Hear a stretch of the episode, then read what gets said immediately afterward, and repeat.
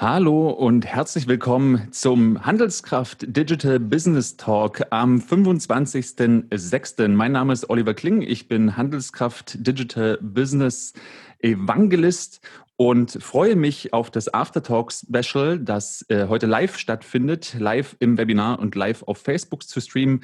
Fragen sind dort herzlich willkommen und ganz herzlich willkommen begrüße ich oder ganz herzlich willkommen heiße ich meinen heutigen Gast live aus Düsseldorf in einem unglaublich überdimensioniert großen Raum. Matthias van der Donk von Bofrost. Hi Matthias. Hallo Oliver.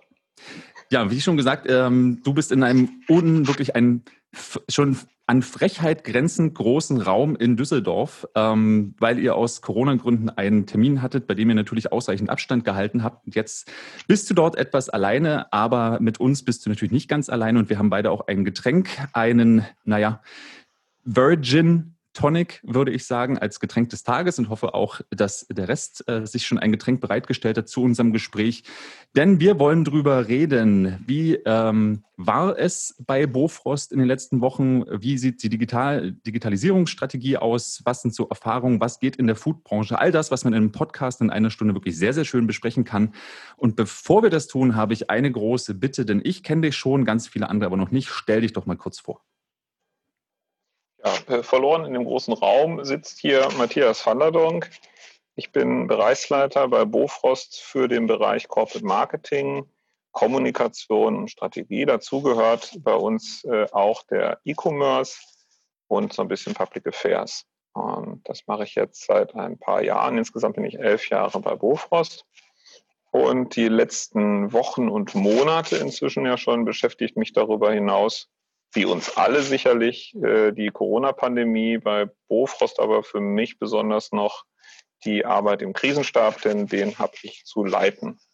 Ähm, und das war äh, neben dem E-Commerce, der sich dynamisch entwickelt hat in dieser Phase, eine sehr spannende Herausforderung auch und ist es bis jetzt. Gib uns doch mal einen kurzen Einblick an die, die Bofrost ähm, vielleicht tatsächlich nur von den, äh, von den Bofrost-Autos kennen. Äh, in ihren Straßen und den Lieferwegen und gegebenenfalls, so wie ich das heute auch äh, erlebt habe, äh, aus YouTube und Fernsehwerbung.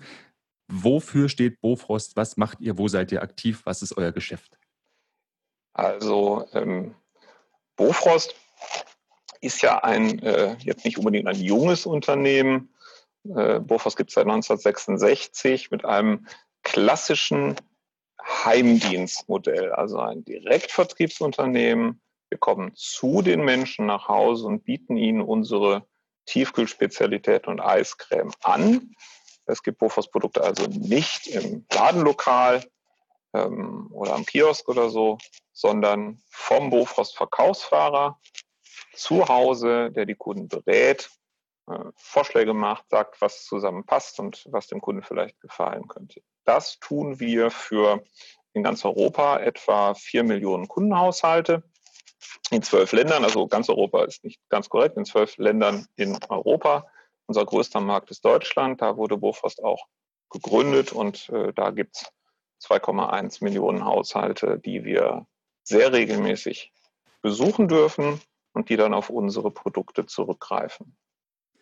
Das hast du es erwähnt und ich habe es ja auch schon ange angesprochen, man kennt euch wahrscheinlich am ehesten noch von äh, euren ähm, Lieferfahrzeugen und dementsprechend von dem äh, Heimdienst. Das ist jetzt nichts, äh, um gleich nochmal in die Corona-Richtung äh, zu fragen, nichts, was nach einem klassisch mal eben äh, zu ins Homeoffice oder Remote Office zu transformierenden Job klingt. Was sind denn so die Erfahrungen? Gerade du als Leiter des Krisenstabs kannst da wahrscheinlich einiges berichten. Naja, also das Thema äh, Homeoffice trifft uns ja aus zwei ganz unterschiedlichen Aspekten. Erstmal sind unsere Kunden und äh, vor allen Dingen auch diejenigen, die jetzt in den vergangenen Monaten verstärkt uns kontaktiert haben und auf unsere Produkte zurückgegriffen haben, weil sie zum Beispiel eben online bei Bofors bestellt haben, die sind im Homeoffice oder waren es sehr stark und sind es in großen Teilen immer noch. Und das hat Folgen äh, für unser Geschäftsmodell, ähm, die doch erheblich sind, ähm, weil die Konsumenten kaufen insgesamt nicht nur bei uns mehr Tiefkühlprodukte, mehr Lebensmittel, um sie zu Hause zu verzehren. Man kann sich das leicht klar machen. Ähm, wenn man im Büro ist, dann wird man, äh, wenn es sowas gibt, in der Mensa, in der Kantine essen oder man wird, man wird äh, bei der Bäckerei gegenüber was holen oder sonstige Gastronomie frequentieren. Und naja, wenn die Menschen von zu Hause arbeiten, dann äh, werden sie auch zu Hause Hunger entwickeln und äh, brauchen gerne was Gutes zu essen. Das ist die eine Seite der Medaille, die hat uns sehr, sehr gefordert, weil wir doch einen Nachfrageschub erlebt haben, für den wir jetzt nicht einfach mal so Kapazitäten über hatten, äh, weil wir gewusst haben, es kommt eine Pandemie. Keiner wusste das und äh, von daher konnte man sich darauf nicht vorbereiten. Das hat die meisten meiner Kollegen gefordert, weil die meisten Mitarbeiter von Bofors sind eben genau diese Menschen, die mit den von dir angesprochenen Verkaufsfahrzeugen ja unterwegs sind und da tagtäglich die äh, wichtigste Arbeit für unser Unternehmen verrichten, nämlich mit dem Kunden zu sprechen, zu ihm zu fahren, Produkte hinzubringen. Auf der anderen Seite haben wir ähm, mehrere Standorte in Europa äh, für Verwaltung, Planung, Management, Steuerung. Und die haben wir dann in der Tat, ich glaube, darauf wolltest du eigentlich hinaus, ähm, binnen Tagen ins Homeoffice verlegen müssen. Und das ist keineswegs einfach gewesen aber hat viel besser geklappt, als wir je gedacht hätten. Das muss man auch klar sagen. Es hat äh, für unseren größten Standort in Strahlen am Niederrhein mit einigen hundert Mitarbeiterinnen und Mitarbeitern tatsächlich drei Arbeitstage gedauert und dann waren alle Verwaltungsmitarbeiter, die nicht Produkte bewegen müssen, da ist auch ein Logistikstandort, die kann ich in Homeoffice schicken, aber ähm, waren zu Hause und ähm, hochproduktiv. Wie ist da so das Feedback jetzt nach den, na jetzt sind es ja dann schon mehr als 14 Wochen, so der Mitarbeiter, wollen die zurück? Ähm, das ist gemischt. Grundsätzlich wird aber eine sehr, sehr positive Bilanz zum Thema Homeoffice gezogen. Aber warum sage ich, das ist gemischt? Man hat auch so Momente, habe ich selber auch, aber auch, auch Mitarbeiterinnen und Mitarbeiter von mir, die sagen, Mensch, das ist einfach mal wieder so ein normaler Tag im Büro, wäre vielleicht auch ganz schön gerade wenn die Kinder dann zu Hause sind und dann schon vielleicht monatelang zu Hause sind, weil die Schulen und so weiter noch nicht so ganz offen sind, ähm, ähm, dann wünscht man sich manchmal auch äh, das zurück. Aber ähm, wir haben auch Mitarbeiterbefragungen gemacht und äh, sprechen da eigentlich sehr intensiv im Moment zu, weil wir uns auch überlegen wollen im Unternehmen, wie sieht denn die Arbeit dann ähm, morgen, übermorgen auch äh, unabhängig von der, von der Pandemie aus, wie wollen wir uns da organisieren und da versuchen wir uns ganz viel bewusst zu machen, was wir da gerade erleben und was davon gut funktioniert äh, und was vielleicht nicht so gut funktioniert. Und in diesem ganzen Feedback, in den ganzen Diskussionen unterm Strich kommt eigentlich immer vor, dass wir nicht wieder zurück auf den Zustand davor kommen werden, sondern viel mehr über Homeoffice, viel mehr auch Meetings virtuell machen werden, ähm, als das vorher vielleicht war. Also da ist, da ist diese Corona-Krise ein großer Beschleunigung Beschleuniger der Digitalisierung auch bei uns im Hause gewesen und geworden. Also so, dass sich auch die Arbeit bei euch ähm, verändert. Jetzt hast du es ja gerade selber schon getrennt. Klar, bei den einen ist es ähm, leichter, gerade bei denen, die keine Waren bewegen, die äh, nicht den direkten Kundenkontakt äh, an der Haustür, an der Heimtür haben. Ähm, aber du hast auch gesagt, dass äh, du jetzt schon auch lange im Krisenstab bist und dass ihr auch äh, Italien bedient. Italien war ja nun die, die, der erste wirklich spürbare nach, nach Wuhan große Hotspot in Europa, gerade Norditalien. Ja. Ähm, wie, stark, also ist das Geschäft eingebrochen? Wenn ja, wie stark? Ähm, wie, wie kurzfristig kam das? Was sind Strategien? Wie hat sich das äh, auf euch wirklich ausgewirkt? Was gab es zu tun? Ja, ich kann da ein bisschen aus dem Nähkästchen plaudern, aber um erstmal die Hypothese, ähm, die du gerade gesagt hast, wie stark ist das Geschäft eingebrochen? Tatsächlich ist das Gegenteil ja passiert. Auch in also Italien. Wir haben, ja. Auch in Italien, ja. Ähm, wir haben einen, einen äh, ganz erheblichen Nachfrageschub erlebt in allen Ländern. Ähm, die äh, Zeitpunkte waren unterschiedliche. Ähm, und das hing dann eben mit dem, mit dem Verlauf der, der Epidemie zusammen. Und das muss man ja sagen, wenn man über Länder wie Italien oder auch Spanien und Teile von Frankreich sprechen, ähm, das sind ja das sind ja dann auch Situationen in den Ländern gewesen, die nun wirklich äh, sehr bedrückend waren, muss man sagen. Das merken wir natürlich auch. Da muss man sich wieder vergegenwärtigen, was machen wir?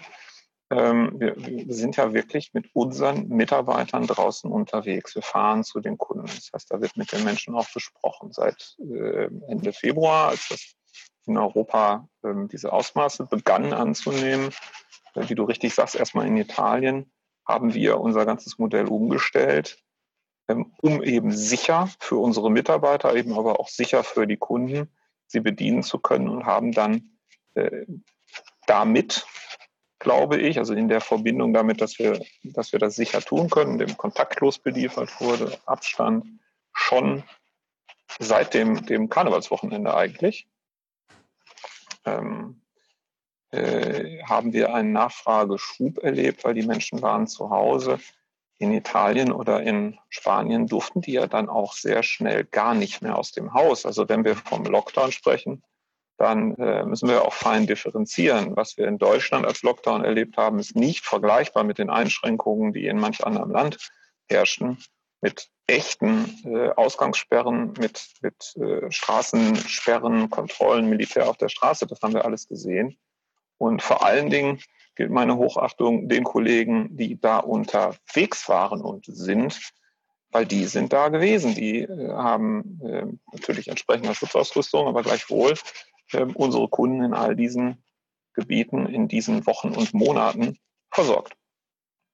Das fing in Italien an, natürlich, das, das hast du, haben, haben alle sicherlich der, der Presseberichterstattung äh, entnommen und hat da auch ganz erhebliche Ausmaße gehabt. Und damit beschäftigen wir uns dann die ganze Zeit. Das hat uns ein bisschen, wenn man auf Deutschland oder auch andere Märkte gibt, ähm, einen, ja, eine kleine Vorwarnzeit gehabt. Also wir konnten uns mit unseren Maßnahmen und auch der Geschäftsentwicklung konnten wir äh, in Italien etwa ein bis zwei Wochen vor der Entwicklung sein und konnten deshalb erahnen, was passiert in den anderen Ländern. Und glücklicherweise ist es in einem Land wie Deutschland äh, nicht so dramatisch schlimm geworden, was das Gesundheitswesen angeht, meine ich jetzt natürlich, äh, wie in Italien oder auch in Teilen von Spanien.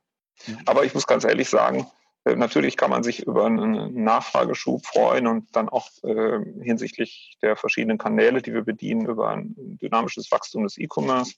Ich glaube auch für die ganze Food-Branche, Food und E-Commerce ist ja nicht einfach, aber da hat sich jetzt viel getan. Aber die letzten Monate überwog doch, und ich wird in anderen Unternehmen auch so sein, die Sorge, was da eigentlich in dieser Epidemie und Pandemie passiert. Und da haben wir eben auch viel viel sehr Bedrückendes gesehen, das muss man klar sagen. Ja, das ist, das, das ist ja auch ein Feedback, das hören wir, also das ist ja auch wirklich was, was man an vielen Orten lesen kann, was wir aber auch von unseren anderen äh, Kunden und Kundinnen hören.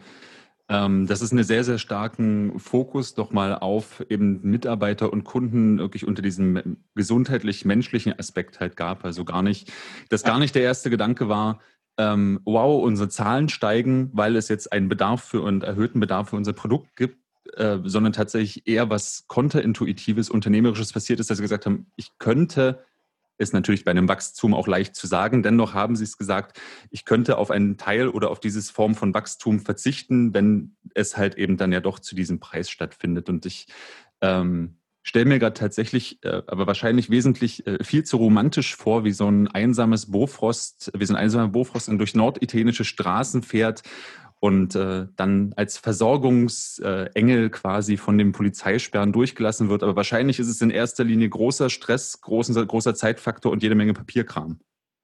Es ist äh, Stress, ähm, ja. Ja, Romantik fällt mir tatsächlich dabei jetzt nicht so richtig ein, auch wenn ich das Bild vor den Augen habe, was du wahrscheinlich beschreibst, aber die leeren Straßen und wenige Fahrzeuge und dann eben ein Bofors-Fahrzeug und ein Bofors-Fahrzeug, was von Polizeisperren durchgewunken wird, ja, das, das hat es so gegeben. Ähm, allein, ich glaube, bei niemandem, weder bei den Polizisten noch dem Bofors-Verkäufer, der dann da unterwegs war, kam die Romantik auf. Und ja, das ist, äh, ist bis heute ähm, viel Stress in ganz Europa für die Kollegen weil sie sich bemühen, ja, bestmöglich unsere Kundenhaushalte zu bedienen. Jetzt muss man sagen, ähm, zu unserem Kundenbestand gehören ja nun auch ältere Haushalte, also Senioren.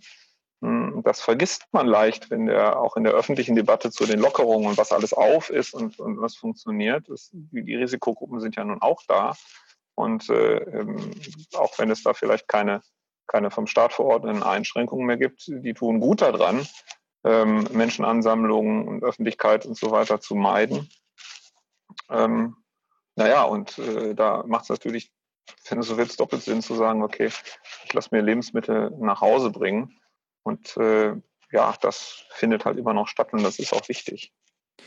Du hast mir in unserem Vorgespräch, äh, bevor ich jetzt hier als äh, allwissend gelte, sondern ich habe diese Info ja tatsächlich von dir, ähm, verraten, dass die äh, Top 3 Wachstumsprodukte ähm, Kinder-Outdoor-Trampoline waren. Das zweite äh, finde ich auf meinem Zettel gerade nicht.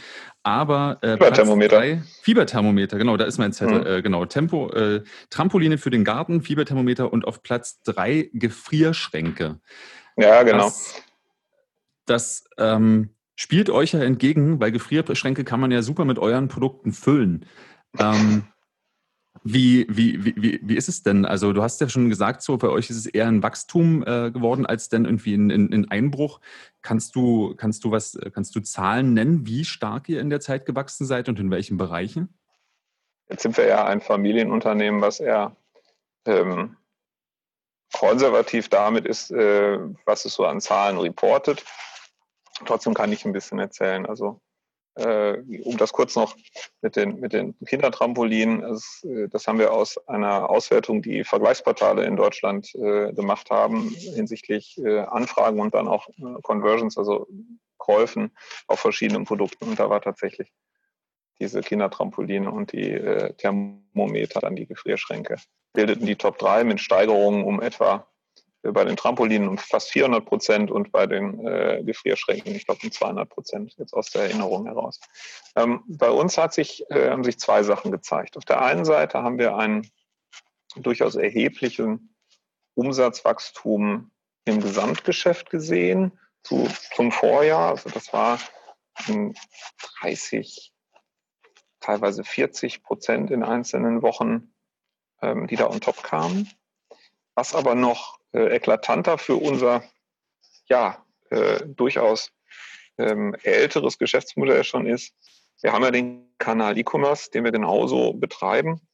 Und der hat sich vervielfacht in den Wochen. Also wir haben eine Situation, wo wir von einem auf dem anderen Tag ähm, dreifache, vierfache Last auf den Systemen hatten und auch äh, dreifachen Umsatz äh, gefahren haben.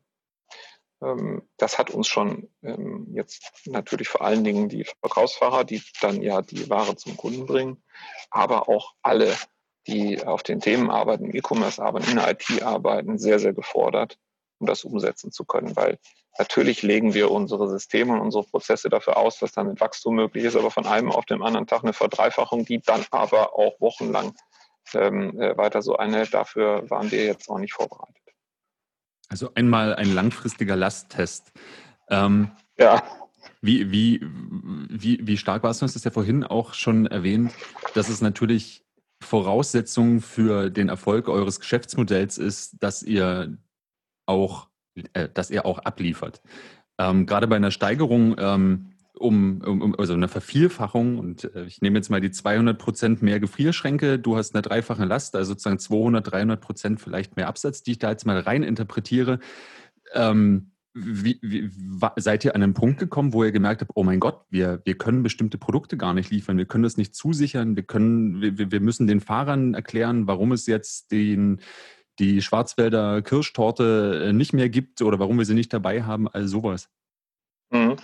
Ähm, also erstmal, äh, wir haben ein dynamisches Wachstum. Wenn ich mich recht entsinne, war es nicht bei der Schwarzwälder Kirschtorte, sondern interessanterweise bei anderen Sachen, ähm, nämlich bei hochqualitativen Zutaten. Also Erbsen, Brokkoli, Fleischprodukte, Fischprodukte. Das, das nur bei der, bei der Gelegenheit ist, dass die Menschen haben sich ähm, haben auf Tiefkühlprodukte zurückgegriffen, um sich einen hochwertigen Vorrat zu Hause anzulegen, den sie vielleicht in dem Maße nicht mehr hatten. Das ist, äh, ich glaube, das ist der gleiche Grund, äh, der auch hinter den, der Anschaffung von Gefrierschränken liegt. Man darf das nicht vergessen. In Deutschland gab es Situationen, da war im März kein Mehl mehr im Regal, wenn man in den Supermarkt gegangen ist. Ich glaube nicht, dass äh, äh die Nachkriegsgeneration das schon erlebt hat. Also da ist etwas mit dem Thema Vorrat passiert. Mhm. Ähm, aber deine Frage war ja eine andere. Ähm, wir waren lieferfähig die ganze Zeit in jedem Land. Aber das hat uns sehr befasst, das sicherzustellen. Ähm, wir waren nicht an jedem Tag in jedem Land für jedes Produkt unserer 600 Produkte, die wir zum gegebenen Zeitpunkt in einem Sortiment haben, äh, lieferfähig. Das waren wir nicht. Das haben wir nicht geschafft. Das sind wir sonst, ähm, das haben wir hier nicht geschafft. Aber ähm, das war dann vielleicht wirklich mal die Schwarzwälder Kirschtorte, die, ähm, die mal einen Tag nicht lieferbar war oder auch zwei, drei Tage an irgendeiner Stelle äh, in Deutschland. Ähm, aber die, die ärmsten der Brokkoli, ähm, diese Produkte, die also tatsächlich nachgefragt wurden in hoher Menge und wo auch die Mengensteigerungen dann entstanden sind, da waren wir lieferfähig. Hm, wir haben uns da sehr gesorgt, was passiert. Das hing auch damit zusammen, dass ja eine Weile Grenzen geschlossen wurden in Europa. Auch ein, eine Situation, für die wir, ich glaube, auch sonst kaum jemand, für die wir keine, keine Notfallpläne hätten. Also das war etwas, das hätte sich, glaube ich, niemand vorgestellt. Ähm, relativ schnell ist es dann zum Glück gelungen, diese, diese, ja, diese logistischen Albträume aufzulösen, weil ähm, natürlich keine Regierung, diese, die diese Schritte eingeleitet haben, jetzt die Lebensmittelversorgung in Europa ins Risiko stellen wollte. Nur erstmal stellten sie die ins Risiko, weil die Staus an den Grenzen eben entstanden und die Lebensmittelversorgung schwieriger wurde. Aber ähm, dann konnte man dann auch schnell äh, ja auch Unterlagen bereitstellen, die zeigten, okay, hier sind jetzt Waren, die bewegen sich für Bofrost, das sind Lebensmittel, die, die bewegen sich zur Versorgung der Bevölkerung. Die müsst ihr jetzt von bitte durchlassen und das wurde dann auch getan. Überall. Das betrifft übrigens genauso die Verkaufsfahrzeuge und die Verkäufer oder denkst du an äh, Verkäufer, die im Grenzgebiet wohnen. Also wir hatten wirklich Probleme für ein paar Tage, dass Kollegen, die äh, vielleicht gerade über die Grenze nach Frankreich wohnen, in Deutschland aber arbeiten, das waren das Elsass, ähm, die sollten dann im Elsass bleiben. Die, die waren gesund, die waren zu Hause in Quarantäne, sie arbeiteten auf Abstand, kamen nicht rüber. Da mussten wir dann anders mitarbeiten, weil die Grenze zwischen Deutschland und Frankreich geschlossen war für wenige Tage für alle, nach wenigen Tagen dann allerdings äh, nicht mehr für solche Menschen, die eben in kritischer Infrastruktur arbeiten, wie eben der Lebensmittelindustrie. Das war schon ein Schock. Da habe ich mich da dann passiert. Auch gerade äh, schon gefragt. Ne, klar, wenn ich also in, in der Theorie äh, gibt es ja kein, kein komplett unabhängiges Wachstum. Ähm, hattet ihr denn überhaupt genug Ressource, eben was äh, Lieferfahrzeuge angeht, auch Lieferfahrer und Fahrerinnen? Die, die, die stehen ja wahrscheinlich auch nicht äh, Schlange und auf Abruf, sondern ähm, wenn es dann um äh, sich vervielfacht, äh, dann bringt es ja nichts, wenn man doppelt so viel in den Wagen lädt, wenn man es halt durch doppelt so viele Kontaktpunkte mit dem Kunden gerade unter erschwerten Bedingungen loswerden möchte, reicht ja irgendwann die Zeit nicht mehr. Nee, das stimmt.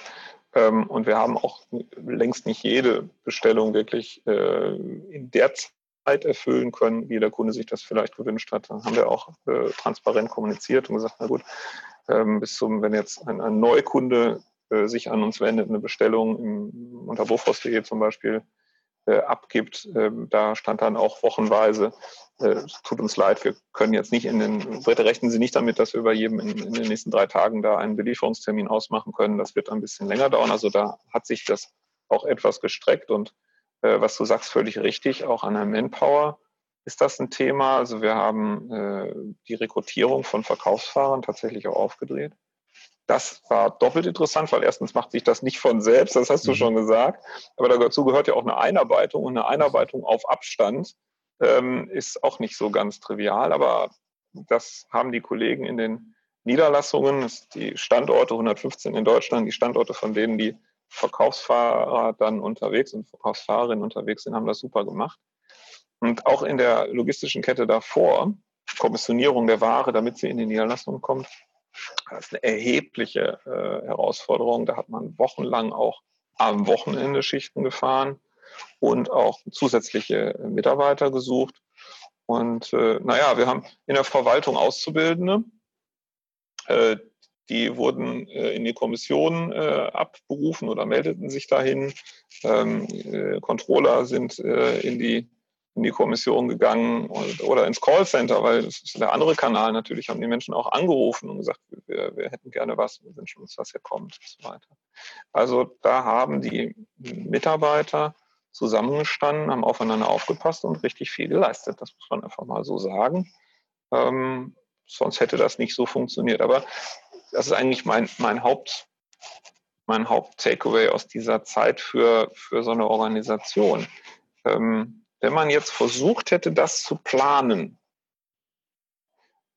dann hätte man sicherlich äh, in einem, was weiß ich, viermonatigen Projekt dazu einen Plan aufgebaut und dann hätte man gesagt, dann brauche ich vorher so und so viel Verkaufsfahren, dann brauche ich den Vorlauf und so weiter und so weiter. Und vielleicht hätten wir es noch ein bisschen, bisschen dynamischer hingekriegt, wenn wir das in das Projekt in einem agilen äh, Vorgehen gemacht hätten oder so. Aber ähm, ich persönlich glaube, wenn ich das geplant hätte, hätte es nicht geklappt. Mich hätte es auch gewundert, wenn, also gerade, gerade wenn du davon sprichst, ähm, Controller und ähm, Azubis, die in die Kommissionierung gehen, das ist ja ganz häufig in Change-Projekten so ein Moment von wegen diese Methoden von äh, Where the Management Choose und dergleichen, um mal die Perspektive zu wechseln. Aber wenn man einen Controller in die Kommissionierung schickt, um zu, weil man sagt, na, du solltest Nein, mal. Der ist nicht geschickt worden, der hat sich gemeldet. Und nee, genau, kann ich genau. da nicht in der Kommission helfen. G genau, genau, genau. Nee, nee, da, darauf will ich ja hinaus, dass man sozusagen innerhalb eines geplanten Projekts ganz häufig eher eben an dem ist, ich glaube, es würde gut tun, wenn du dir das mal anschaust. Und dann sozusagen gibt es Widerstände und jetzt hattet ihr genau die Gelegenheit, dass es eben auf, aus Notwendigkeit und wirklich diesen inneren Motiven entstanden ist und dadurch natürlich wahrscheinlich noch ein wesentlich größeres Gesamtbild über das ganze Unternehmen, was die einzelnen Prozesse, Prozesslogiken, Schritte und, äh, und Bereiche angeht, äh, entstanden ist, was natürlich ja super wünschenswert ist für Unternehmen. Ja, das hat äh, allerdings auch Grenzen, muss man sagen. Ne? Also, ähm, ich sehe schon, du teilst meine ähm, Euphorie nur bedingt. Ja, ich teile die, deswegen nur Euphorie, die Euphorie nur bedingt, weil ich glaube nicht, dass das etwas Systematisches ist, was man daraus lernen kann, sondern vielmehr ähm, durften wir beobachten, und ich glaube, an ganz vielen Stellen in, in, Europa durfte man das beobachten, nicht nur jetzt bei Bofrost, durften wir beobachten, wie viel Einzelengagement, also wie viel wirklich Menschen, die sagen, das packen wir jetzt, das ziehen wir durch, äh, wirklich bewirken können, äh, auch wenn das äh, dann an Grenzen stößt. Ich, wenn, wenn du und ich jetzt bei, bei Bofrost in Strahlen in die äh, Kommission gehen und, und versuchen, Ware zu packen für äh, die Niederlassung, die dich beliefert, ähm, dann können wir natürlich helfen ne, und, und uns engagieren. Aber das hat natürlich auch Grenzen, weil ich würde mal bei mir selber schätzen, etwa 50 Prozent der Zeit würde ich den Kollegen, die das viel besser könnten ähm, und viel schneller machen, vielleicht auch gelegentlich im Weg rumstehen. Das sagen die mir dann vielleicht freundlich oder unfreundlich, sei es, äh, wie es möge, aber ähm, äh, ich wäre das dann im Zweifel nicht geübt. Es kann sein, dass du das besser kannst, Olli, aber ähm, am Ende, das, diese Verfahren haben Grenzen. Ja, ähm, also das, das muss man schon sagen. Was ich bemerkenswert fand, war, dass über diese, diese Kompression, man hatte ja in der Zeit keine Zeit, äh, jetzt erst lange zu planen, sondern es ging darum, die Lage schnell zu analysieren, dann auszuprobieren, wie es gehen kann. Ähm, und binnen Stunden im Zweifel zu sagen, okay, so geht's nicht, wie geht's anders und umzusetzen. Und äh, das, das bedarf viel Motivation und auch Vertrauen äh, von allen Beteiligten. Und äh, dieser zeitliche Druck wirkt da sicherlich als Beschleuniger. Aber ich möchte auch mal sagen, das bedarf vor allen Dingen Vertrauen. Im Unternehmen, Vertrauen ineinander.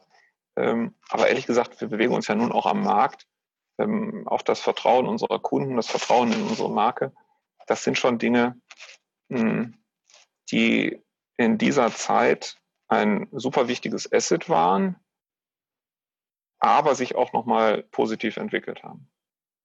Das ist für den ersten Teil tatsächlich ein sehr, sehr schönes Schlusswort. Äh, ich kann es genauso unterschreiben, hört man tatsächlich auch immer wieder, ähm, dass genau diese vertrauensvolle Zusammenarbeit der, der der eigentlich der größte Hebel ist, um Experimente zu ermöglichen, die ja so oft so wichtig sind und ganz oft dann doch eben in strategischen Bedenken vielleicht doch gebremst werden. Und diesmal war es eben nötig. Sehr, sehr schön.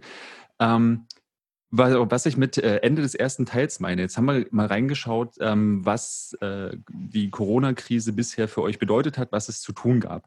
Ich hätte natürlich aber auch sehr, sehr gerne so oder so äh, mit dir gesprochen, denn bevor das ganze Thema aufkam, also euch gibt es seit 1966, hast du gesagt, ihr seid ein ähm, etabliertes Unternehmen, ähm, habt ihr ja aber auch begonnen, äh, den, den Commerce-Kanal aufzubohren, würde ich jetzt mal sehen. Das ist ja deine zweite Rolle, also sozusagen dieses äh, Global Marketing und Strategy.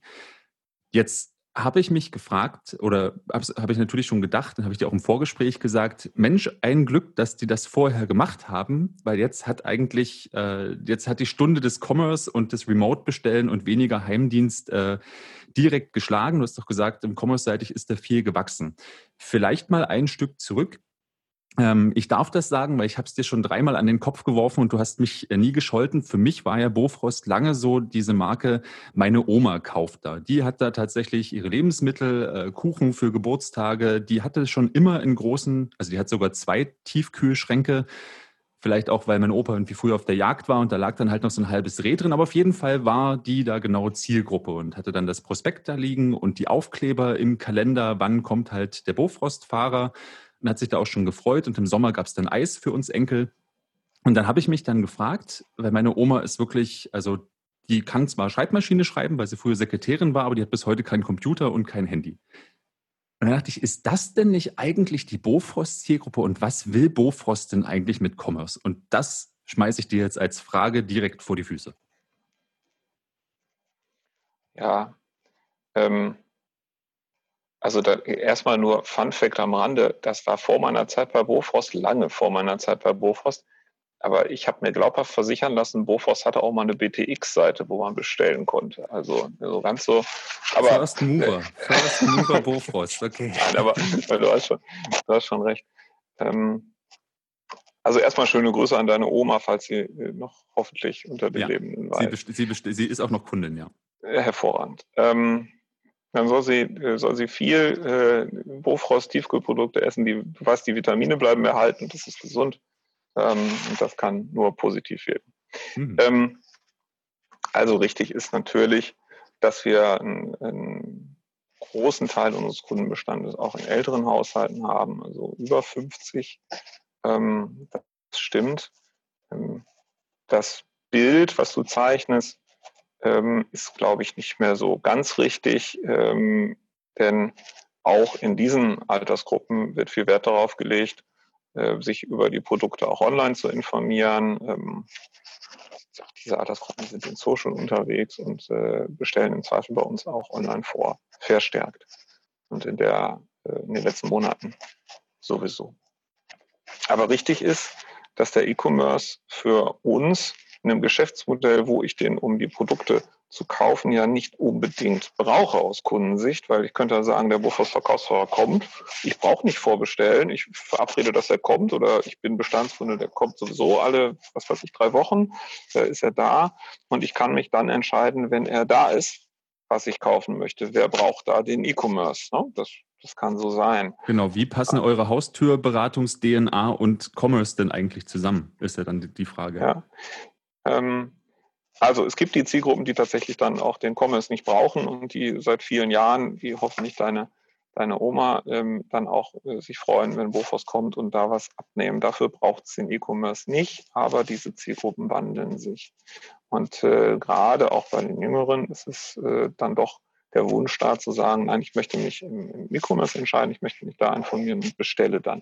Jetzt kommt dann aber trotzdem der Bofors Verkaufsfahrer und liefert diese Produkte. Es kommt nicht der äh, Mitarbeiter von, von DHL, von UPS, äh, von Hermes und bringt das Produkt.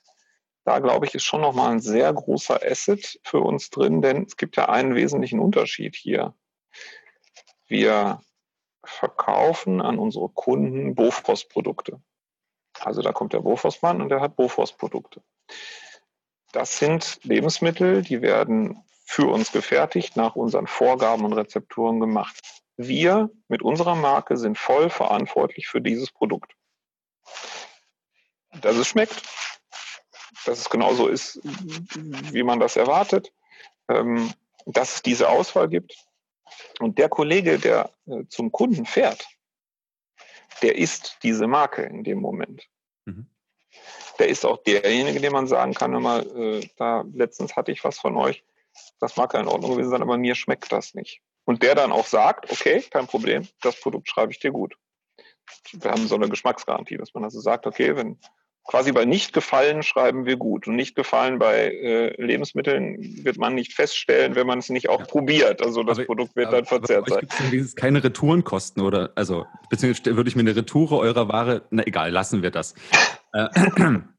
Äh, also sicher, sicher ist bei uns, und das ist bei uns auch in Ordnung, außer äh, anders als bei anderen E-Commerce-Kanälen, unsere Retouren werden nicht wieder verkauft. So viel ist sicher. Okay. ähm, nein, also wir, wir haben da eine Verbindung, die es bei einem äh, E-Commerce Pure Player vielleicht so nicht gäbe, ähm, die darüber entsteht, dass wir unsere Kollegen, die angestellten Bofors-Verkaufsfahrer, dass die selbst die Logistik mit übernehmen und an die Haustür kommen und voll verantwortlich für das Produkt sind. Das ist etwas, was auch auf dem E-Commerce-Kanal interessanterweise geschätzt wird. Ähm, das muss so nicht sein, ist aber bei uns so äh, hinsichtlich der Vertrauensbeziehung zwischen Konsument und Marke. Also der Marke Bofrost äh, wird äh, sicher auch, nicht nur, aber auch deswegen Vertrauen geschenkt, ähm, weil sie eben auch Produktmarke ist und die, die Mitarbeiter von Bofrost direkt die Verantwortung dafür übernehmen. Ich versuche mal dem äh, Kollegen von DHL zu sagen, also was er da in der Kiste drin hatte, das äh, würde dein Missfallen erregen und das würdest du gerne nicht so haben wollen. Ähm, da wird er zu Recht sagen, ja, also das ist schön, aber meine Aufgabe ist nur dafür zu sorgen, dass die Kiste von außen unbeschadet bei dir ankommt und äh, was da drin ist, ist deine Geschichte. Ja. Hm. Ähm, abgesehen davon, äh, wir erleben einfach, dass das Thema E-Commerce und Food etwas ist, ähm, was sich entwickeln lässt und wo wir auch unseren Anteil dran haben wollen. Ähm, und ich glaube, das auch in äh, Schritten gestalten, diesen Markt mitzuentwickeln. Wie, wie hat sich denn entwickelt, äh, gerade jetzt dann im, im Commerce-Bereich? Also ähm, wie viele Bestandskunden sind nach Online konvertiert? Wie viele Neukundengeschäft ist das? Ähm, unterscheiden sich die Zielgruppen, ähm, die sich da jetzt neu angemeldet haben? Sind die eher weiblich, männlich, jünger, älter? So, was also sind die, so die ersten Erkenntnisse der letzten Monate? Die, ähm, die Zielgruppen unterscheiden sich schon. Also grundsätzlich sind die Menschen, und das ist ganz unabhängig äh, von Corona äh, und diesen letzten Monaten, die Menschen, die bei uns regelmäßig online bestellen, sind im Schnitt etwas jünger als diejenigen, die äh, jetzt nur offline kaufen. Das ist jetzt erwartbar und ähm, von daher nicht überraschend. Das ist auch so geblieben in den letzten Monaten.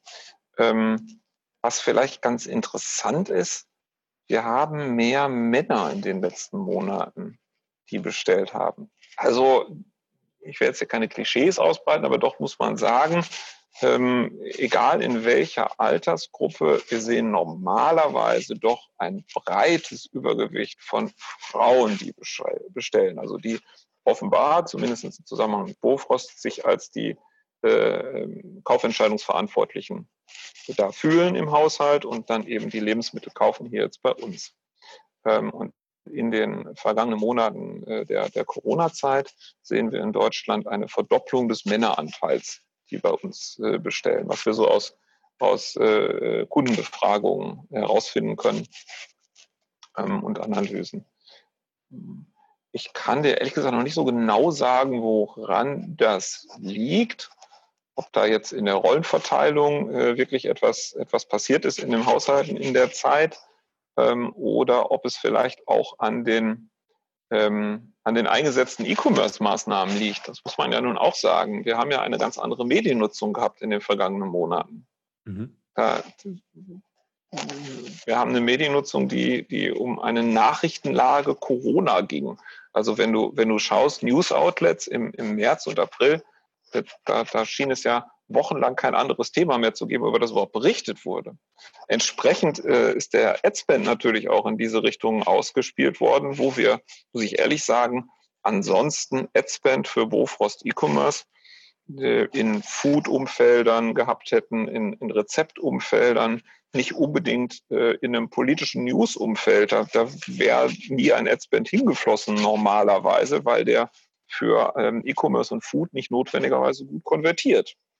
Ähm, das war in der Nachrichtenlage äh, Corona-Pandemie sicherlich nochmal anders. Das heißt sozusagen, ihr habt den Effekt genutzt, dass wenn im Beitrag vorher eben kam, die Nudel- und Klopapierregale sind leer und das Mehl wird knapp, dann eine Bofrost-Werbung mit einem glücklich dreinschauenden, eben bevorrateten Familien, dass das, das sozusagen, ah ja, die, die brauche ich jetzt, die helfen mir. Und da sind dann vielleicht mehr Männer gewesen. Also wir haben den Effekt genutzt, äh, das klingt so intendiert. Ähm, das ist ja einfach, du, du weißt das, äh, Effekt der, der Ausspielung der, der Werbemittel und ja. Äh, sie werden halt dort stärker ausgespielt, wo sie besser konvertieren. Und auf einmal konvertieren sie in Umfeldern, wo sie sonst schlechter konvertieren. Und da, da jetzt meine Hypothese, wir sind vielleicht damit mit unserer Marke auch in, in Umfeldern an Zielgruppen ähm, kommuniziert worden, Reichweite entfaltet, die wir sonst in unserer Marketingplanung vielleicht gar nicht genügend beachten. Mhm. Also wirklich halt so ein Learning aus, aus, aus dem äh, E-Commerce-Wachstum. Wahrscheinlich auch mit wesentlich klarerer Datenlage als halt, naja, vorher bei den äh, analogen Geschäften. Beziehungsweise hat man wahrscheinlich einen schnelleren, äh, ein schnelleres Feedback. Nein. Ähm, äh, also Daten haben wir viele. Die Frage ist, wie gut haben wir sie im Zugriff? Das darf man nicht. Also diesen personengestützten Direktvertrieb, den wir im Kern eigentlich betreiben, wenn ich jetzt mal den, äh, den Kanal E-Commerce äh, für einen Moment zur Seite packe, dann ist das ja CRM in seiner Reinform, weil der Verkaufsfahrer, der in einem Gebiet unterwegs ist, der kennt ja seine Kunden und zwar persönlich und genau. Wenn du jetzt allerdings sagst, ich will diese Daten systematisch über äh, ganz Deutschland von der Hallig bis ins Bergtal über alle Kunden, die da sind, analysieren. Da wird es schwierig. Da musst du nämlich mit allen Bofors-Verkaufsfahrern sprechen und die Daten sammeln. Hm, das ist was anderes. Aber man sollte nicht unterschätzen, dass, äh, so hoffe ich auch in dem Fall deiner Oma, der Verkaufsfahrer, der in diesem Gebiet unterwegs ist und zu deiner Oma vielleicht schon ein paar Jahre regelmäßig kommt, dass der sehr wohl weiß, wer das ist. Vielleicht weiß die auch, dass der dass sie einen Enkel hat äh, und äh, was weiß ich, wenn du da als Kind schon, wenn sie, wenn deine Oma schon Kundin war, als du Kind warst, äh, hat sie vielleicht früher Boutinchen gekauft äh, und äh, jetzt dann eben nicht mehr. Also das sind Sachen, die, die weiß der Verkaufsfahrer und ähm, weiß die manchmal über Kundengenerationen hinweg. Wenn das alles als Datenbank zur Verfügung steht, ja, Halleluja für CRM-Maßnahmen. Mhm. Ähm, aber du hast trotzdem recht, da wo wir im E-Commerce unterwegs sind, ja, dann haben wir anders strukturierte Daten und die sind auch einfacher im Zugriff äh, als in dem Offline-Geschäftsmodell. Ja, viel einfacher. Genau daher rührte meine These. Ähm, ich glaube, es ist nicht das erste Mal im Podcast, dass ich erwähne, dass ich äh, zu Studienzeiten auch mal für die DHL gefahren bin und tatsächlich auch äh, extrem fasziniert war, ähm, was man so alles weiß, so also an Ablagen, Nachbarschaftsbeziehungen, äh, Türcode, Schlössern und dergleichen, also auch alles bewusst ähm, und hat sich genau das halt zu nutzen. Aber es ist, oder vielleicht im Beispiel meiner Oma, also ich glaube auch der, der Bofrost-Fahrer dort weiß, dass wahrscheinlich eher mein Opa die Seiten des Prospekts durchblättert und ankreuzt, was er gut findet, aber auch wenn meine Oma das Haustürgeschäft dann macht. Ähm, und natürlich ist das dann in einem digitalen System ja viel einfacher. Auf welche Seiten hat sich der Nutzer bewegt? Wie lange hat er sich ja. aufgehalten? Ähm, was ist zum Schluss wirklich im Warenkorb gelandet? Ähm, wie war gegebenenfalls das Feedback? Wo kann ich eine Remarketing-Maßnahme starten, um vielleicht auf ein gegebenes äh, Zusatzprodukt eben äh, hinzuweisen? Das geht ja zumindest dann eben wirklich datengetrieben da wesentlich einfacher als, auch wenn du es vorhin ja beschrieben hast, dass das Vertrauen in eure Mitarbeiter auch als Markenbotschafter sehr, sehr hoch ist, zumindest das halt ähm, systematisch zu betreiben, als halt Mitarbeiter sozusagen in dahingehend zu, zu enablen und sicherzustellen, dass sie eben, dass sie so einen Serviceanspruch haben. Das ist absolut richtig.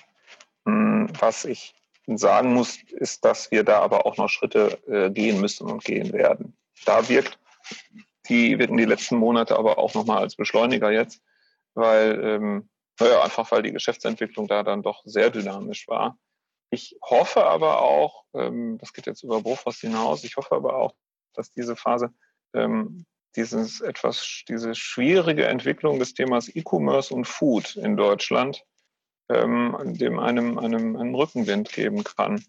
Wenn man sich da die Daten anschaut, da gab es äh, 2018, wenn man das zu 2017 vergleicht, mal so, ein, so ein, wirklich eine, eine Aufwärtsbewegung die Daten von 2019, ich rede über den Gesamtmarkt E-Commerce und Food, nicht jetzt Bofrost an der Stelle. Ähm, die Daten 2019 zu 2018 war jetzt eher eine Stagnation. muss man sagen. Also da konnte man nicht erkennen, dass das Thema E-Commerce und Food sich dynamisch entwickelt hat in Deutschland.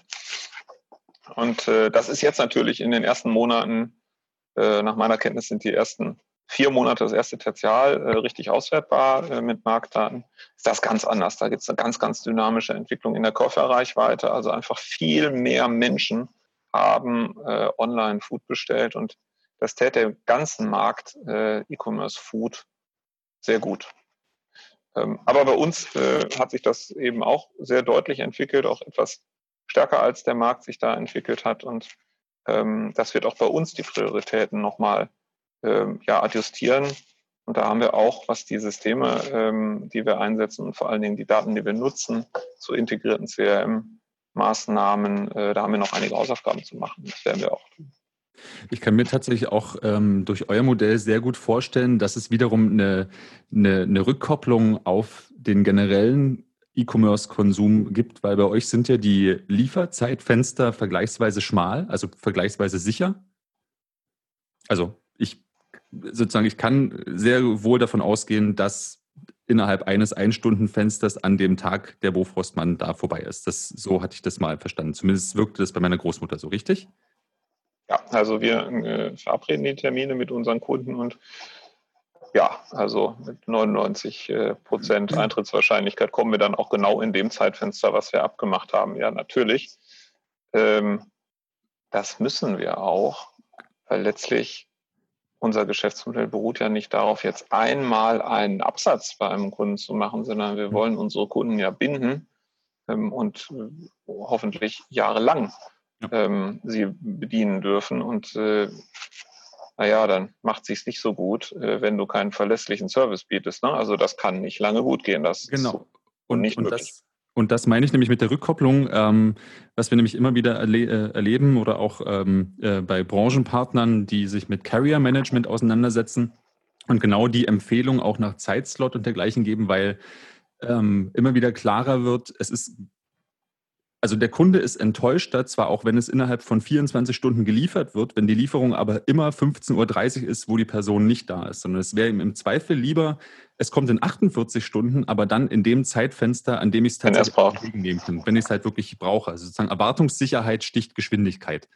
Ja, ähm, da, da bin ich ganz bei dir. Das ist aber auch für uns ähm, eine Herausforderung, die sich ähm, immer stärker zeigt, weil gerade bei den äh, Zielgruppen der, der Familien, mit Kindern, mit den Alltagen, die sich da ergeben, ähm, die Berufstätigkeiten, die Freizeitaktivitäten, jetzt mal unabhängig von Corona und äh, äh, den Effekten, die da auf einmal entstehen, wo alle zu Hause sind. Ähm, aber das sind, sind natürlich und zu Recht, und es ist wunderschön, dass das so aktive Haushalte sind, und dann ist es eben auch eine Herausforderung, die Touren so zu planen, die Besuchstermine so auszumachen, dass wir genau dieses Kundenbedürfnis treffen, was du gerade richtig beschrieben hast, auf das man sich verlassen kann.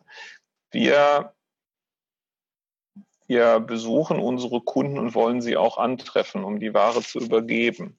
Es ist ja vielleicht nochmal ein Unterschied. Es mag ja Produkte geben, die ich im E-Commerce kaufe, die ein Logistikdienstleister mir bringt und wo es für mich völlig in Ordnung ist, dass er die ähm, äh, ja, in eine, in eine Kiste legt äh, bei mir zu Hause oder, oder irgendwo abgibt, meinetwegen, oder an einen Ablageort äh, legt oder vielleicht in meinen, meinen Kofferraum von meinem Auto, was da parkt, oder so weiß, was ich meine, die Möglichkeiten, die es da gibt. Diesen Weg versuchen wir im Moment nicht zu gehen, sondern wirklich Termine auszumachen, wo äh, Verkäufer und Kunde sich auch tatsächlich begegnen aktuell kontaktlos, also auf Abstand, ähm, aber schon, schon sich antreffen, um die Ware wirklich zu übergeben. Das hängt klar mit der, mit der logistischen Kette äh, zu tun. Wir reden ja über Tiefkühlspezialitäten, also wir legen schon sehr viel Wert darauf, dass da eine ununterbrochene Tiefkühlkette gewährleistet ist. Ähm, das hat aber auch wieder mit dem Thema Vertrauen und Kundenbindung zu tun, ähm, wofür das einen wichtigen Beitrag leistet. Ähm, das Problem bleibt aber, und äh, auch da werden wir in den nächsten Jahren noch weitere Schritte unternehmen, um immer mehr ähm, Möglichkeiten dem Kunden letztlich auch zu bieten, ähm, unter denen er dann eben wählen kann, wann es ihm passt, wie du das auch beschrieben hast. Das ist ja in einem engen Ballungsgebiet vielleicht noch einfacher möglich, Hm, jetzt muss man sich nur vergegenwärtigen, wir beliefern ganz Deutschland. Also ich habe da vorhin, glaube ich, mal im Nebensatz gesagt, von der Hallig bis zum Bergtal, das war kein Spaß. Mhm. Ähm, du kannst auf den Nordseeinseln bei Bofrostfunde sein und du kannst auch im letzten Bergtal äh, bei Bofrostfunde sein und das kannst du auch in Gebieten, die jetzt äh, keine besonders dichte Bevölkerung haben. Und da ist das dann schon eine Herausforderung, das nachhaltig wirtschaftlich zu betreiben, dass du dann zu den Kunden idealerweise genau zu dem Zeitpunkt, äh, den der Kunde sich wünscht, den Termin dann auch möglich machen kannst. Ähm, auf der anderen Seite, die Kunden wissen auch, ähm, dass äh, die Bevölkerungsdichte um sie herum vielleicht nicht ganz so groß ist. Also aber am Ende ist es ja tatsächlich genau dieses, nicht jeder kann den, neun, also nicht jede aktive Familie kann den 19 Uhr Termin bekommen. Äh, können nicht halt alle um 19 Uhr mit äh, einem Einzelfahrzeug wirtschaftlich beliefert werden. Ja. Genau. Ähm, ich würde gerne die letzten zehn Minuten nutzen. Du hast ja schon begonnen zu sagen, ähm, klar wäre es ein riesen äh, CRM-Projekt oder äh, CRM in Reihenform, ähm, die Commerce-Aktivitäten dort zu nutzen. Ähm, Ihr hattet jetzt ein großes Wachstum im Commerce-Bereich. Du hast äh, gesagt, dass auch im Commerce ähm, äh, eure Beratungsleistung geschätzt wird, also das, was eben sozusagen aus eurer Haustürberatungs-DNA entstanden ist. Da würde mich tatsächlich interessieren mich zwei, zwei Dinge. Das eine ist, wie stark bist du denn als Marketer wirklich in diese E-Commerce-Strategie und diese, äh, diese Vertriebsstrategie ähm, und Commerce-Strategie involviert? Und als zweites, aber die Frage wiederhole ich dann auch, damit du die erste auch erst mal beantworten kannst. Ähm, was sind denn so die äh, digitalen Ziele und äh, Zukunftsaussichten äh, für die, die äh, für Bofrost Digital, auch wenn ihr euch so nicht nennt? Also Punkt eins, wie, wie, ja. wie groß wie, ist Wie machen Rolle? wir das? Wie machen wir das und wie mache ich das? Ähm, äh, wir, äh, wir machen keine und entsprechend äh, fülle ich dann auch diese Rolle so aus. Wir, wir machen keine isolierte E-Commerce-Strategie. Also ich brauche eine E-Commerce-Strategie, aber jetzt einfach zu sagen, okay, das ist ein Kanal und der hat mit den anderen Kanälen nichts zu tun, das kann nicht funktionieren. Das, das wollen wir auch nicht mehr, so betreiben wir das im Moment auch nicht. Ähm, entsprechend ist für uns immer wichtig, aus der Gesamtunternehmensstrategie heraus zu agieren und dann auch die Frage beantworten zu können, wie passt das denn zusammen? Ähm, wenn wir im, E-Commerce für bestimmte Zielgruppen äh, Wachstum erzielen und das anstreben und genau in diese Richtung uns auch Ziele setzen und dafür Maßnahmen entwickeln, dann ähm, müssen wir auch die Frage beantworten, wer soll denn dann wann dahin fahren für diese Zielgruppe? Welche Auswirkungen hat das auf äh, deine Oma? Ja, na, also wer, wer beliefert die dann? Macht das dann, macht das dann der gleiche äh, und wie hat er dann Zeit dafür? Dann fährt er dahin. Ähm, und man darf ja auch nicht vergessen, unsere DNA ist personengestützter Direktvertrieb. Ist, das klingt jetzt akademisch, aber da geht es ja um Menschen. Das sind Kollegen, die arbeiten bei Bofrost und die sollen das gut machen, die sollen das gerne machen, die sollen das erfolgreich machen. Ähm, die kann ich ja nicht aus, aus der Strategie, aus der Gleichung nehmen und sagen, na gut, ich denke mir jetzt abstrakte Wachstumsraten aus ähm, in einem datengeschützten Geschäft und mache das. Nein, also von daher ist Unternehmensstrategie und damit am Ende auch E-Commerce-Strategie für die Bofors-Gruppe immer ein Gemeinschaftswerk ähm, der verschiedenen Stakeholder im Unternehmen. Wahrscheinlich ist es aber für jedes Unternehmen eine entsprechende Strategie, ein äh, Gemeinschaftswerk. Jedenfalls bei uns ist das so und entsprechend ist auch meine Rolle ausgestaltet. Jetzt musst du mir die zweite Frage trotzdem nochmal stellen, die habe ich jetzt wirklich vergessen. Die zweite Frage ist dann daraus ableitend, ähm, wenn es da eine gemeinsame Strategie gibt oder eine Unternehmensstrategie, ähm, auf Basis dessen CRM-technisch wäre da zum Beispiel noch Luft nach oben. Was sind denn so die nächsten Ziele, die ihr digital äh, erreichen wollt? Was, keine Ahnung, gibt es morgen die Bofrost-App und äh, dergleichen? Also es gibt eine Bofrost-App. Ähm, die äh, werden wir allerdings neu auflegen in den nächsten Monaten. Ähm, aber jetzt nicht wegen der Geschäftsentwicklung der letzten äh, paar Wochen und Monate, sondern einfach, weil man ja so alle paar Jahre vielleicht sowas auch mal wieder neu anpacken darf. So ist das ja. Okay. Aber ähm, um diese Frage, äh, diese Frage zu verlassen. Äh, wir haben ähm, unter dem Stichwort der Digitalisierung letztlich drei Stoßrichtungen. Das eine äh, gilt für unsere internen Prozesse. Da glaube ich, ähm, gehe ich jetzt nicht weiter darauf ein, möchte aber doch sagen, dass da auch ähm, ganz äh, erhebliche Maßnahmen äh, gemacht werden, wo auch erhebliche Potenziale schlummern. Und ich glaube, das gehört äh, gerade bei Unternehmen, die jetzt vielleicht nicht ähm, nur fünf, sechs, sieben, zehn Jahre alt sind, äh, wo man von einer ganz anderen Startposition ausgeht, ähm, auch dazu, das immer sehr genau mit zu betrachten. Das ist bei uns auch. Und dann können wir ja in dem Geschäft auch dafür sorgen, dass wir unseren Verkaufsfahrer, der zu deiner Oma fährt, besser unterstützen. Ich meine, ähm, als deine Oma Kundin geworden ist, dann hatte der vielleicht einen Rechnungsblock mit und musste das ganze Sortiment auswendig lernen. Das waren damals auch weniger Produkte. Und dann hat er irgendwas auf dem Zettel gekritzelt und dann hat er bar abgerechnet und äh, ähm, dann war das Geschäft damit gemacht. Ähm, das ist äh, heute anders und da können wir auch noch mehr. Der Verkaufsfahrer bei Bofrost in Deutschland hat so ein Tablet. Ähm, darüber lassen sich, lässt sich sein gutes CRM, was er als Person darstellt, äh, sicherlich auch nochmal unterstützen. Die Herausforderungen in den Jobs sind nicht geringer geworden über die letzten Jahre. Ähm, da erhoffen wir uns einiges aus den Projekten, die dort laufen, um auch dieses personengestützte Geschäft deutlich besser zu unterstützen, damit der Kunde genau zur richtigen Zeit das bekommt, was er mag und der Verkäufer das auch sehr gut leisten kann. Und dann kommt der dritte Punkt. Natürlich wollen wir im E-Commerce wachsen und dafür auch die entsprechenden Maßnahmen umsetzen. Und da hat uns jetzt, haben uns jetzt die letzten Monate gesehen, nachdem wir immer zweistellig gewachsen sind, die letzten Jahre äh, im E-Commerce, wie viel Potenzial da noch nach oben mit ganz anderen Wachstumsraten ist. Und natürlich arbeiten wir jetzt daran, die entsprechenden äh, Pläne zu machen, wie können wir dieses zusätzliche Potenzial dann auch heben in den kommenden Monaten und Jahren. Aber ich muss auch ganz ehrlich sagen, wir kommen gerade erst wieder in ein Fahrwasser, wo wir Pläne machen. Mhm. Weil ähm, seit Ende Februar äh, haben wir im Krisenmodus agiert, um eben sicherzustellen, dass unsere Kunden etwas bekommen, um eben sicherzustellen, die Kollegen von der IT gerade, dass dieses Shop-System überhaupt erreichbar ist bei diesem, bei diesem Aufwuchs. Und ähm, um in Social Media erreichbar zu sein ähm, und so weiter. Also wir kommen gerade aus einer Phase heraus, wo mit äh, sehr viel Engagement einfach viel gemacht wurde. Und äh, was du gerade sprachst, ist ja strategische Planung. Und äh, auch dafür muss man sich Zeit nehmen. Ähm, und da fangen wir jetzt, was die letzten Monate angeht, gerade erst wieder mit an. Aber vielleicht ist das genau der richtige Hinweis, dann nämlich in meine Richtung, dass die Frage nach, dem, nach der Strategie der nächsten Wochen, Monate vielleicht eine ist, die man jetzt äh, auch dann, wenn es dann soweit kommt, post-Corona gar nicht mehr stellen sollte, weil wenn es sich gezeigt hat, dass es in Anführungsstrichen planlos oder experimentell ja sehr gut funktioniert, dann wäre ja sozusagen die abgeleitete These, warum denn eigentlich zurück in den strategischen... Strategie, ja, ja. Ähm ich will dich jetzt nicht arbeitslos machen. nein, nein, nein, nein, nein. Das ist nicht der Punkt. Aber ähm, ich glaube, man kann für eine Strategie mehr Mut lernen aus dieser Phase.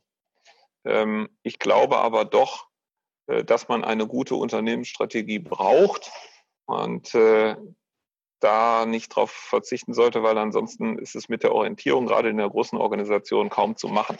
Ähm, am Ende brauchst du als wichtigstes die Menschen, die Strategie umsetzen und dafür wäre es günstig, wenn sie sie kennen. Ne? Sonst wird das nicht das klappen. Ähm, was ich allerdings schon glaube, ist, dass man seine Unternehmensstrategie, die man bestimmt zu jedem Zeitpunkt irgendwie haben wird, ähm, in den kommenden Monaten doch nochmal anschauen sollte und fragen sollte, ähm, ja, hat sich jetzt vielleicht doch einiges geändert? Gerade auch im Konsumentenverhalten vielleicht, natürlich hat sich jetzt sehr viel geändert in kurzer Zeit. Und die Frage stellt sich ja, ähm, was davon bleibt und was verschwindet wieder? Wo kommen wir als Gesellschaft wieder dahin zurück, wo wir vorher waren? Ähm, das wird man beobachten müssen, aber ich habe doch die These, dass nicht einfach alles wieder so wird wie zuvor, sobald wir einen Impfstoff haben gegen dieses Virus. Und wenn dem so ist, dann ist vielleicht ein guter, äh, guter Moment, die Hypothesen und die Potenziale, die man meinte aufbauen zu wollen in der Unternehmensstrategie, die man vielleicht 2019, 2018 das letzte Mal ähm, angefasst hat und, und revidiert hat, nochmal auf den Prüfstand zu stellen und äh, zu überlegen, okay, was muss ich da vielleicht jetzt anpassen und wo kann ich mir auch mehr Veränderungsgeschwindigkeit zumuten als Unternehmen, wenn ich doch gerade erlebt habe, wie schnell man Dinge verändern kann, wenn, wenn man muss und äh, wenn alle an einem Strang ziehen. These ist natürlich wahrscheinlich auch, dass die wenigsten jetzt sind ja auch schon bei den meisten mindestens 30 Tage, wenn nicht gar 100 äh, äh, Tage Rückgaberecht für ihre neuen Gefrierschränke eh vorbei. Das heißt, die wollen sie wahrscheinlich nicht bloß als Stromfresser oder als Schrank benutzen. Das heißt, das spielt wahrscheinlich eher in eure Karten, dass äh, auch die äh, das Vorratserlebnis, wie du es mal genannt hast, sozusagen da sich auch weiter etabliert. Ähm, wie ist denn deine, deine Einschätzung? Du hast ja gesprochen, ihr hattet vorher schon zweistelliges Wachstum im Commerce. Würdest du sagen, dass sich die, das, das Standing des Kanals äh, Commerce jetzt in den letzten Wochen auch ähm, strategisch verändert hat, die Wahrnehmung ja, auf euch? Ja, das ist gestiegen. Es hat sich am, das Thema E-Commerce und Food äh, hat sich äh, am ganzen Markt äh, nochmal sehr verändert und äh, im Unternehmen und auch in, der, in, der, in den strategischen Prioritäten hat sich das auch nochmal sehr deutlich verändert. Ja, auf jeden Fall. Ähm, und, ja, und zu Recht. Ich meine, letztlich äh, eine Strategie muss immer irgendwie auf eine Marktsituation dergestalt reagieren, dass sie ein, ein Marktpotenzial versuchen will zu nutzen in Zukunft oder eins zu schaffen. Und ähm, hier erleben wir jetzt, dass auch in einem Bereich wie Food viel mehr Menschen, viel mehr Haushalte ähm, auf, eine, ein, auf den E-Commerce-Kanal zurückgreifen wollen. Und natürlich müssen sich die Unternehmen darauf einstellen. Und das ist auch ein, ein strategischer Schwenk. Man darf nicht vergessen, Ende letzten Jahres sind da ja auch Marktteilnehmer erstmal ausgeschieden, die sich mit E-Commerce und, und, Food auseinandergesetzt haben. Das war äh, also zumindest in Deutschland, in anderen Ländern hat sich das durchaus äh, stetiger entwickelt. Ich glaube, ähm, jetzt wird das Gegenteil passieren in diesem Jahr und äh, ich gehe davon aus, auch äh, nachdem der äh, Virus nicht mehr unser Leben so stark bestimmt, wie er es immer noch tut. Vielen Dank, Matthias. Es ist so schnell, sind diese Podcast-Stunden 60 äh, Minuten tatsächlich immer um. Äh, ziemlich intensiv, ziemlich ähm, dichte, dichter Bericht aus ähm, wirklich einem Unternehmen äh, und den Herausforderungen und äh, vor allen Dingen der Perspektive auf die digitale Beschleunigung und die Potenziale und den Mut. Also ich finde, du hast sehr, sehr schöne ähm, Impulse äh, auch gesetzt was, ähm, unter, was, was Unternehmen tatsächlich aus dieser Krise lernen können. Und ich glaube auch viele, die nicht im Food- und äh, Haustürberatungsgeschäft sind, nehmen eine ganze Menge mit aus den Gedanken äh, und Herausforderungen der Zuversicht, die du hier geäußert hast. Deswegen hätte ich eine abschließende Frage, die mir schon lange unter den Fingern brennt, nachdem du es vorhin gesagt hast. Weißt du, ob es die Person, die äh, die BTX-Seite für Bofrost entwickelt, gebaut, was betreut hat, noch bei Bofrost gibt? Ich bin sicher, es gibt noch äh, Kolleginnen und oder Kollegen, die bei Bofrost noch tätig sind, ähm, die schon bei Bofrost tätig waren, als man diese BTX-Seite gemacht hat. Da bin ich sicher. Weil allein schon in meinem Team, da gibt es eine Mitarbeiterin, die ist schon über 40 Jahre für Bofrost im Dienst. Also da ganz bestimmt. Aber ich weiß nicht, ob äh, der oder die Kollegin ähm, bei Bofrost ist und wer das war, wer diese Seite äh, damals entwickelt hat. Aber Oliver, ich verspreche dir, ich werde das rausfinden und äh, wir schauen, was sich damit machen lässt. Fantastisch, weil das würde mich tatsächlich auch mal interessieren, wenn man, äh, man wird ja auch gelassener, wenn man viel gesehen hat, was, äh, was so jemand darüber, was, was, die, was die Person oder der Personenkreis darüber denkt. Ich erinnere mich daran, ist auch die, die äh, Ende der 90er die ersten Webplattformen gebaut haben. Und dann, äh, jetzt mache ich nämlich die, die Buzzword-Karte voll und dann auch immer sagen so, okay, es ist 2020, wir haben 1998 schon von Omnichannel geredet. Was ist denn jetzt eigentlich? Also ich frage mich dann sozusagen, ob es, ob es ähnliche Foliensätze oder dergleichen gab, in denen gesagt wurde, BTX, das ist die Nummer, darüber werden wir verkaufen ohne das. Also da würde mich tatsächlich auch ein Austausch, gerade auf die aktuelle Welt, jetzt wo man die Chance hat, dass er so viel Zeit ins Land ist, auch wirklich mehr sehr interessieren. Matthias? aber, aber die, die, Foliensätze, die es dann vielleicht bei uns gegeben hat, die waren möglicherweise dann auch auf Overhead-Folien geschrieben. Aber davon, ich werde recherchieren. Davon gehe ich aus, dass es da irgendwo eine dicke Mappe gibt, in denen die äh, hand, handskizzierten und schön äh, ja. äh, transparenten Folien äh, für den Overhead-Projektor noch zurechtliegen. Genau. Wenn da was Sinnvolles draufsteht, ist ja auch gut. Oder vielleicht auch Dias, man weiß es ja nicht, was es da nicht alles gab. Matthias, vielen, vielen Dank für diese Insights. Vielen Dank, dass du äh, dabei warst. Vielen Dank, dass du mit mir diese zehnte Folge des generellen Handelskraft Digital Business Talk beschrieben hast. Hurra, Jubiläum. Ähm, ich sende Grüße nach Düsseldorf und wünsche dir einen hoffentlich baldigen und angenehmen Feierabend. Ähm, und wünsche dir alles Gute und danke, dass du dabei warst. Danke, dass ich dabei sein durfte. Es war tatsächlich ein Vergnügen. Vielen Dank. Vielen Dank. Dann bleibt mir auch äh, nichts weiter zu sagen, als äh, den Podcast zu abonnieren auf allen Kanälen, die ihr da so kennt, auf Spotify, auf iTunes. Äh, wenn ihr Feedback habt, Instagram, Facebook, äh, Spotify, E-Mail, ja, diese ganzen verrückten Kanäle. Ihr findet uns äh, unter handelskraft.de und im Handelskraft Digital Business Talk. Ich wünsche euch einen wunderschönen Donnerstag, sag auf Wiedersehen und tschüss, macht's gut. Bis zum nächsten Mal. Ciao.